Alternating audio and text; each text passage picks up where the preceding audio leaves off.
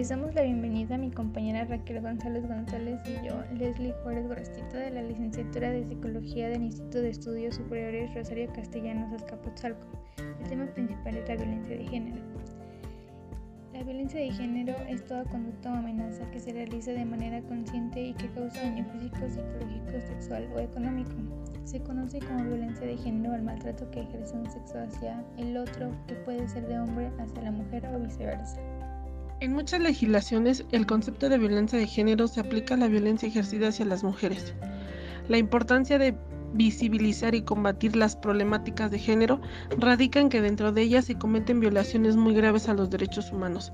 Es muy importante prevenir este tipo de violencia para evitar muchas desgracias como lo son los feminicidios. Este nivel de violencia exige acciones urgentes que permitan construir una sociedad más justa, que cuente con instrumentos adecuados para sancionar a los agresores y que garantice a todas las personas la posibilidad de hacer valer su derecho.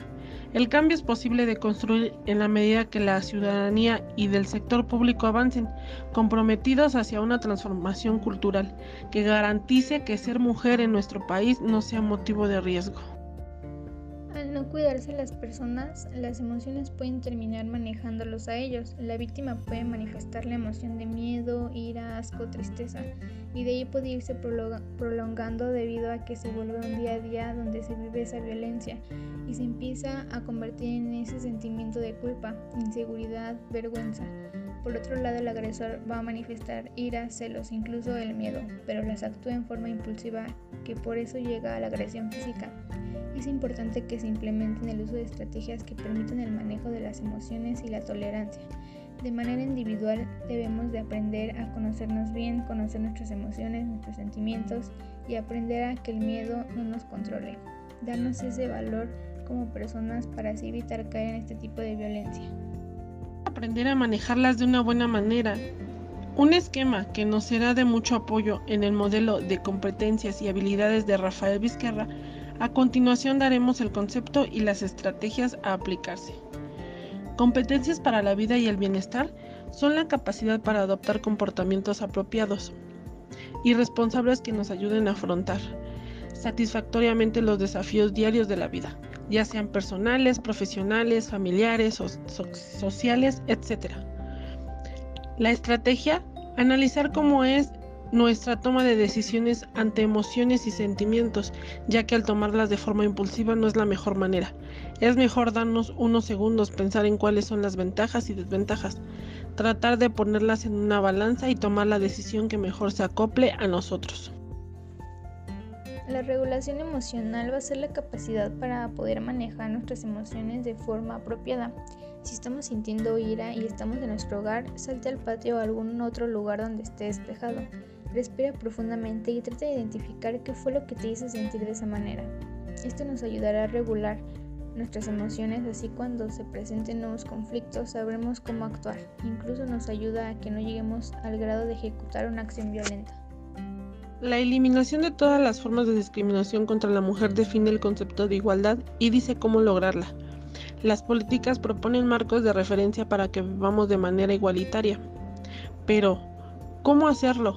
Si las mismas sociedades la que enseña a ser desiguales.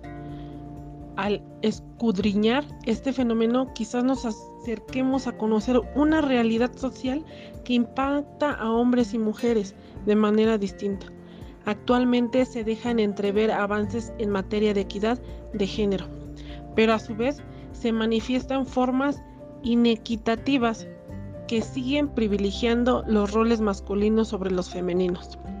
Se considera que algunas de ellas con frecuencia incluyen dimensiones de problemas relacionados con el cambio social y los valores humanos.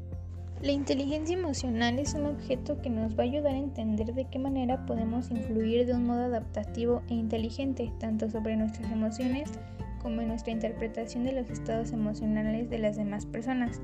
Este aspecto de la dimensión psicológica humana tiene un papel fundamental ya que en gran parte de nuestras decisiones son influenciadas en mayor o menor grado por las emociones. Consecuentemente, la prevención primaria tiene como principal estrategia la educación en inteligencia emocional, que vigoriza principios y valores morales y está dirigida a grupos y colectivos sociales a los cuales se ayuda a través de las escuelas de padres y madres. Reducción para evitar la violencia. Creer en los efectos positivos de la igualdad para toda la sociedad. La valoración de la persona sin considerar su sexo ni su imagen, ni su país, ni de origen, ni se presenta o no se, no se presenta discapacidad, ni su edad, etc. Ah, otra de ellas, eh, la diferencia y la diversidad como riqueza. La interacción con inteligencia emocional como riqueza desde la individualidad, la solidaridad y la responsabilidad social. La equidad en el trato con el resto de los seres humanos, la igualdad de oportunidades para todas las personas, el respeto mutuo y la libertad individual, el valor de la no violencia en la gestión de los conflictos y el valor del amor en igualdad. Para dar por terminado, se plantean las estrategias para mirar con mucho más efectividad la educación en inteligencia emocional, con, ayuda de la educación, en valores morales, para las generaciones de hoy y con mucho más impulsos y razón.